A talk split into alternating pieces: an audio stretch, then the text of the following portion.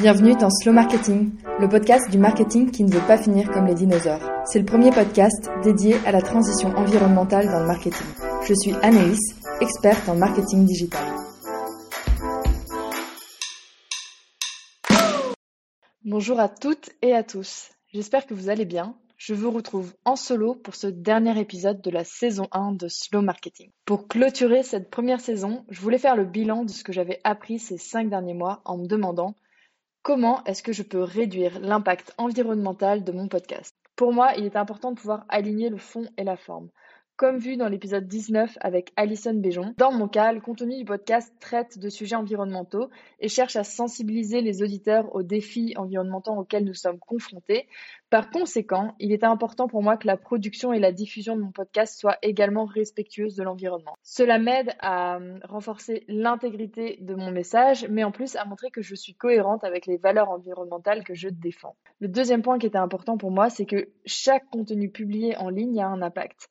Même si la diffusion du message est importante, je veux pouvoir en réduire les conséquences. En effet, la production et la diffusion de contenu en ligne ont un impact sur l'environnement, notamment en termes d'émissions de gaz à effet de serre liées à la consommation d'énergie pour l'hébergement des fichiers ou encore la diffusion des podcasts. En tant qu'autrice de podcast et créatrice de contenu, j'ai la responsabilité de minimiser l'empreinte environnementale de ma production et ainsi de contribuer à la réduction des émissions de gaz à effet de serre. Qu'est-ce qui rentre en compte dans l'impact environnemental d'un podcast? Comme je le disais dès le premier épisode de Slow Marketing, il y a trois phases pour lesquelles on peut analyser et réduire l'impact environnemental d'un podcast. La première phase, la stratégie. Déjà, il faut bien réfléchir au positionnement de son podcast. Quelle est l'audience? Est-ce que mon podcast vient répondre à une problématique de cette audience? Et est-ce qu'il y a déjà beaucoup de contenu sur ce sujet? Si c'est le cas, bah en fait peut-être que mon podcast n'est pas pertinent, il n'a pas raison d'exister, il faut être un peu réaliste. Ensuite, le rythme de diffusion. Une des clés du succès d'un podcast est la récurrence à quel rythme est-ce que je veux diffuser mes épisodes? Est-ce que c'est tous les jours? Est-ce que c'est toutes les semaines? Est-ce que c'est une fois par mois? Plus votre fréquence est élevée, plus vous aurez un impact sur l'environnement. C'est assez simple à comprendre. Ensuite, il y a la durée des épisodes. La durée des épisodes, en fait, impacte le poids de vos fichiers. Des épisodes plus courts auront moins d'impact environnemental. La deuxième phase, c'est la production. Le matériel utilisé pour enregistrer et monter vos épisodes, euh, moi, j'utilise un micro, un ordinateur, mon téléphone portable. Ce qu'il faut bien avoir en tête, c'est que concernant le matériel, la fabrication a plus d'impact que l'utilisation. Il est donc primordial de privilégier le reconditionné. Ensuite, il y a l'enregistrement des interviews. Est-ce que votre enregistrement a lieu en ligne ou en présentiel? Quel est le logiciel utilisé pour votre enregistrement? Ou encore, dans le cas d'interview en présentiel, comment est-ce que vous vous déplacez à l'interview? Le troisième point pour la production, c'est le poids des fichiers audio. Et le dernier point, ça va être la gestion du stockage de vos fichiers. Est-ce que vos fichiers sont enregistrés en ligne dans un cloud? Est-ce que euh, euh, comment est-ce que vous gérez euh, les différentes versions? Est-ce que vous les gardez? Est-ce que vous les stockez? Est-ce que vous passez votre temps à télécharger à chaque fois que vous avez des mises à jour le, fichier parce qu'il est sur le cloud, etc. Ça, c'est des choses à prendre en compte. Et puis, nous avons la troisième phase, la diffusion et la promotion du podcast. Ici, on va avoir le poids des fichiers, pour le coup, des visuels. Et puis, on va avoir toute une question autour de la promotion, où, quand et comment. Maintenant, le concret, Comment est-ce que j'ai réduit l'impact environnemental du podcast Slow Marketing? Dans cette partie, je vais donner des instructions vraiment étape par étape de comment j'ai pu réduire l'impact environnemental de mon podcast, ce que j'ai mis en place, ce que j'ai changé en cours et ce que je vais garder pour la suite. Déjà, dès le début, j'ai décidé de ne pas utiliser la vidéo. En fait, non, ce n'est pas vrai. C'était un réel questionnement que j'avais.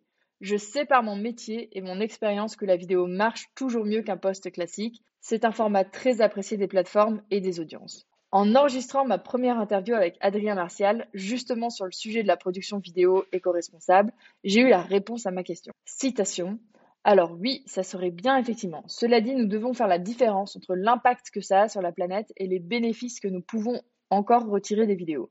Aujourd'hui, l'un des vecteurs d'information les plus influents, c'est la vidéo. C'est pourquoi je pense qu'il est primordial de pouvoir utiliser ces vecteurs qui sont à notre disposition afin de transmettre une réelle pédagogie et surtout l'importance de la protection de l'environnement. Donc pour répondre à ta question, non, nous ne devons pas arrêter de produire et diffuser des vidéos, mais nous, devons le faire de manière responsable. Dans mon cas, suite à l'interview avec Adrien, je trouvais que ça n'apportait pas vraiment plus de valeur de me voir ou de visionner une interview, j'ai donc décidé de ne garder que l'audio. Ensuite, comment réduire l'impact de ma production? Pour réduire l'impact de la production de mon podcast, j'ai mis en place plusieurs choses. Le premier point, c'est que aucun matériel neuf n'a été acheté pour réaliser ce podcast. Déjà, j'ai utilisé le matériel que j'avais déjà mon MacBook Pro acheté neuf en 2018, mon iPhone XR acheté reconditionné en 2020, ainsi que le casque de mon piano. Rien ne se perd, tout se transforme. Et puis pour les enregistrements, il me manquait juste un micro que j'ai pu acheter en seconde main. Ensuite, j'ai revu les paramètres d'export de mes fichiers audio. J'utilise GarageBand pour faire le montage des épisodes. Par défaut, les paramètres d'export sont dans une qualité de studio d'enregistrement. Sauf que j'enregistre un podcast avec souvent des invités qui n'ont pas de micro et utilisent leurs écouteurs pour enregistrer l'interview.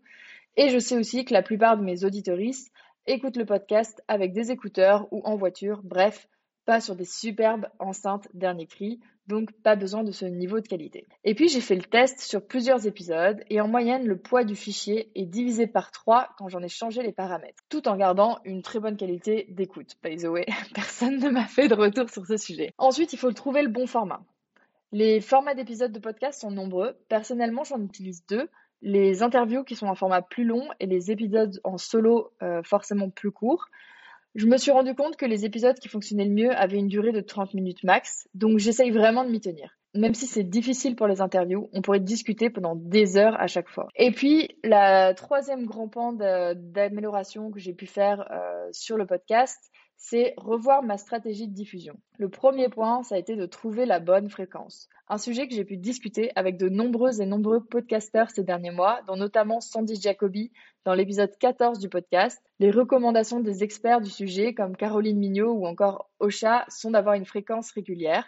Mais souvent, on entend aussi que la bonne fréquence, c'est une fois par semaine. Seulement voilà, après 4 mois et 18 épisodes, j'ai mis du temps, je me suis rendu compte qu'un épisode par semaine était beaucoup trop pour mon audience. Après une enquête réalisée en avril dernier, 75% des répondants m'ont confirmé qu'ils préféreraient une fréquence d'un épisode toutes les deux semaines. Et je vous avoue que moi aussi.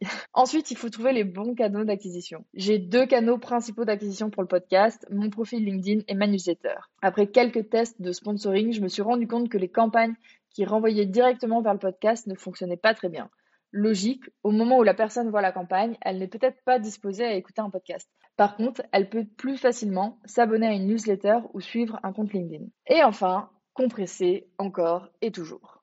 Je compresse tout.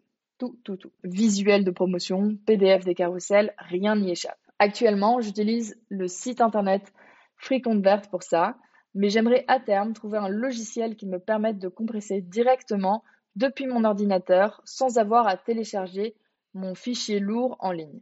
Je suis en train d'en tester plusieurs, je vous tiens au courant dès que j'ai trouvé la perle. Avant de conclure, je voulais partager une objection courante concernant la réduction de l'impact environnemental d'un podcast. Je ne suis pas sûre que cela fasse vraiment une différence.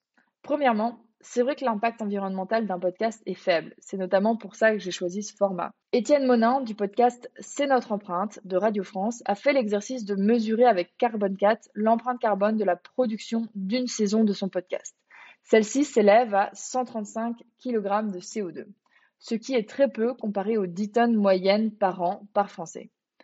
D'autant plus que sur les 135 kg de CO2, 100 kg proviennent de ces déplacements en voiture pour réaliser l'interview. Je vous rajoute le lien vers cet épisode dans la description. Il est super intéressant, même s'il ne prend en compte que la partie production de l'impact environnemental du podcast et pas sa diffusion. Même si entre parenthèses, honnêtement, je ne sais pas comment on pourrait réellement mesurer ça. Néanmoins, euh, je voudrais quand même répondre à cette objection. Voici euh, deux points que je voudrais apporter. Le premier, c'est que chaque petit geste compte. Même si votre contribution individuelle peut sembler minime, chaque petit geste compte dans la lutte contre le changement climatique et la protection de l'environnement. Si tout le monde fait un petit effort, cela peut avoir un impact significatif à grande échelle.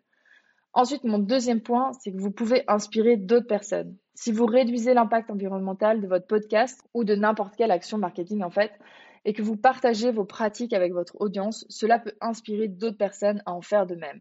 Vous pouvez ainsi contribuer à diffuser une culture de responsabilité environnementale. Enfin, pour conclure, le zéro émission carbone n'existe pas. Donc on relâche la pression et on essaye juste de faire de son mieux. Je voulais profiter de ce dernier épisode pour remercier toutes les expertes et experts qui ont participé à cette première saison de Slow Marketing. On se retrouve début septembre pour la saison 2 et en attendant, dans vos boîtes mail avec une newsletter toutes les deux semaines pour continuer à vous partager ma veille, mes bonnes pratiques et mes outils pour un marketing positif, durable et responsable. Merci pour votre écoute et à très vite sur Slow Marketing.